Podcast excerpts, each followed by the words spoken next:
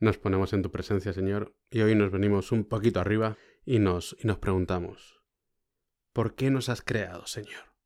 ¿Por qué has querido que existiéramos? ¿Para qué? Y si somos capaces de ir al fondo de nosotros mismos, a, a nuestros anhelos y nuestros deseos más profundos, creo que descubriremos la respuesta a esas preguntas. Tú, Dios mío, nos has creado por amor. Y nos has creado para amar. El problema es que la palabra amor pues está bastante desgastadilla. Y mucha gente confunde el amor con las mariposas en el estómago o con el gustirrinín. Pero amar, amar no es sentir gustirrinín. Amar es darse, es entregarse por completo a la persona amada.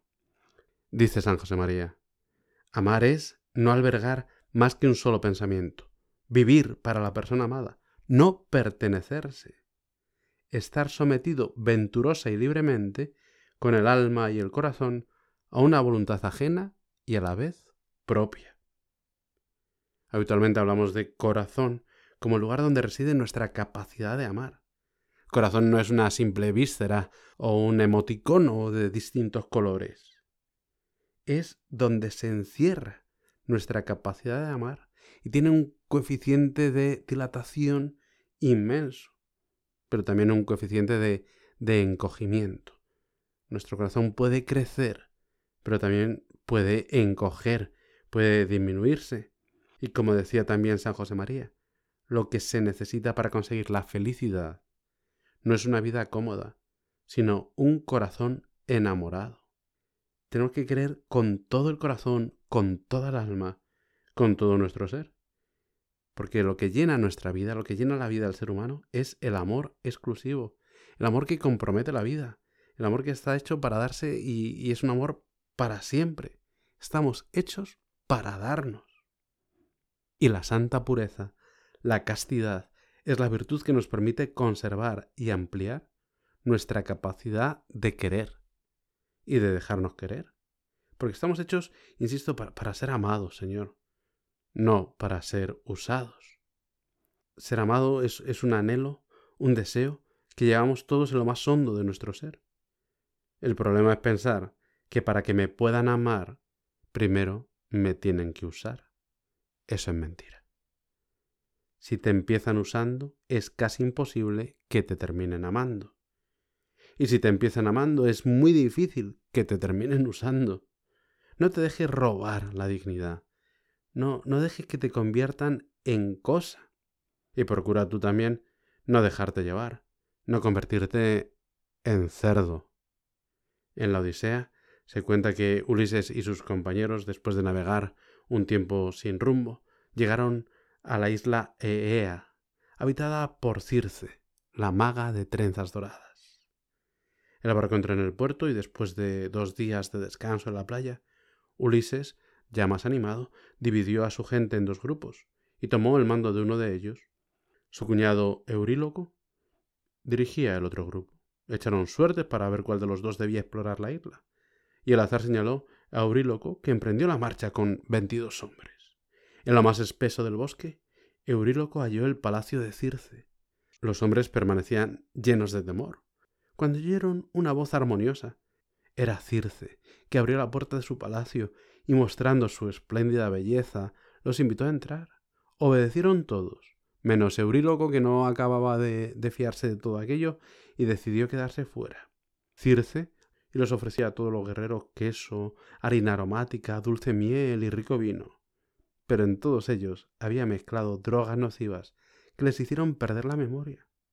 Al verlos en tal estado, Circe los convirtió en cerdos los convirtió en cerdos porque, porque se habían dejado llevar. Nos convertimos en cerdos si nos dejamos llevar.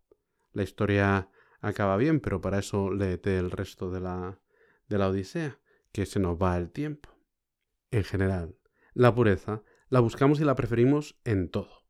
Pues nos gusta beber agua pura, no agua sucia.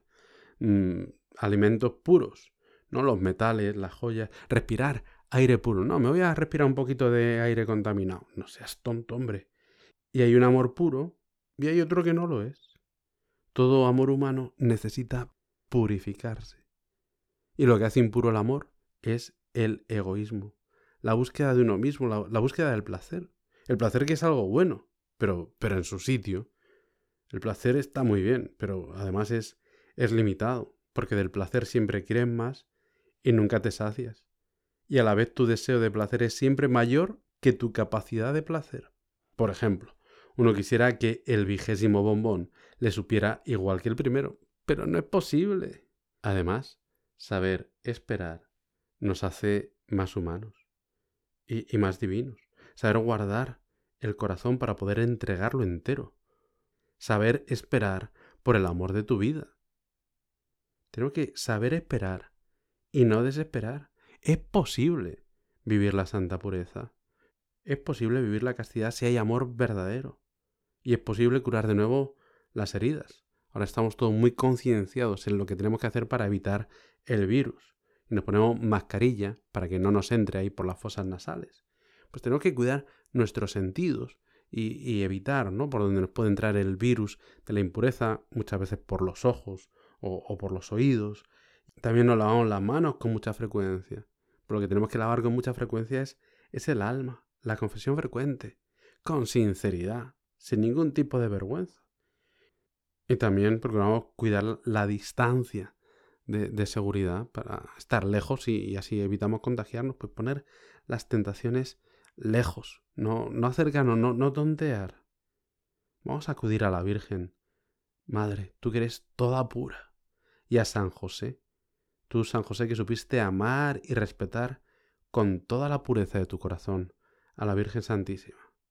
San José, decía San José María, San José debía de ser joven cuando se casó con la Virgen Santísima, una mujer entonces recién salida de la adolescencia.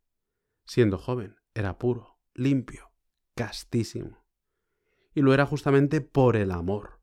Solo llenando de amor el corazón, podemos tener la seguridad de que no se encabritará ni se desviará, sino que permanecerá fiel al amor purísimo de Dios.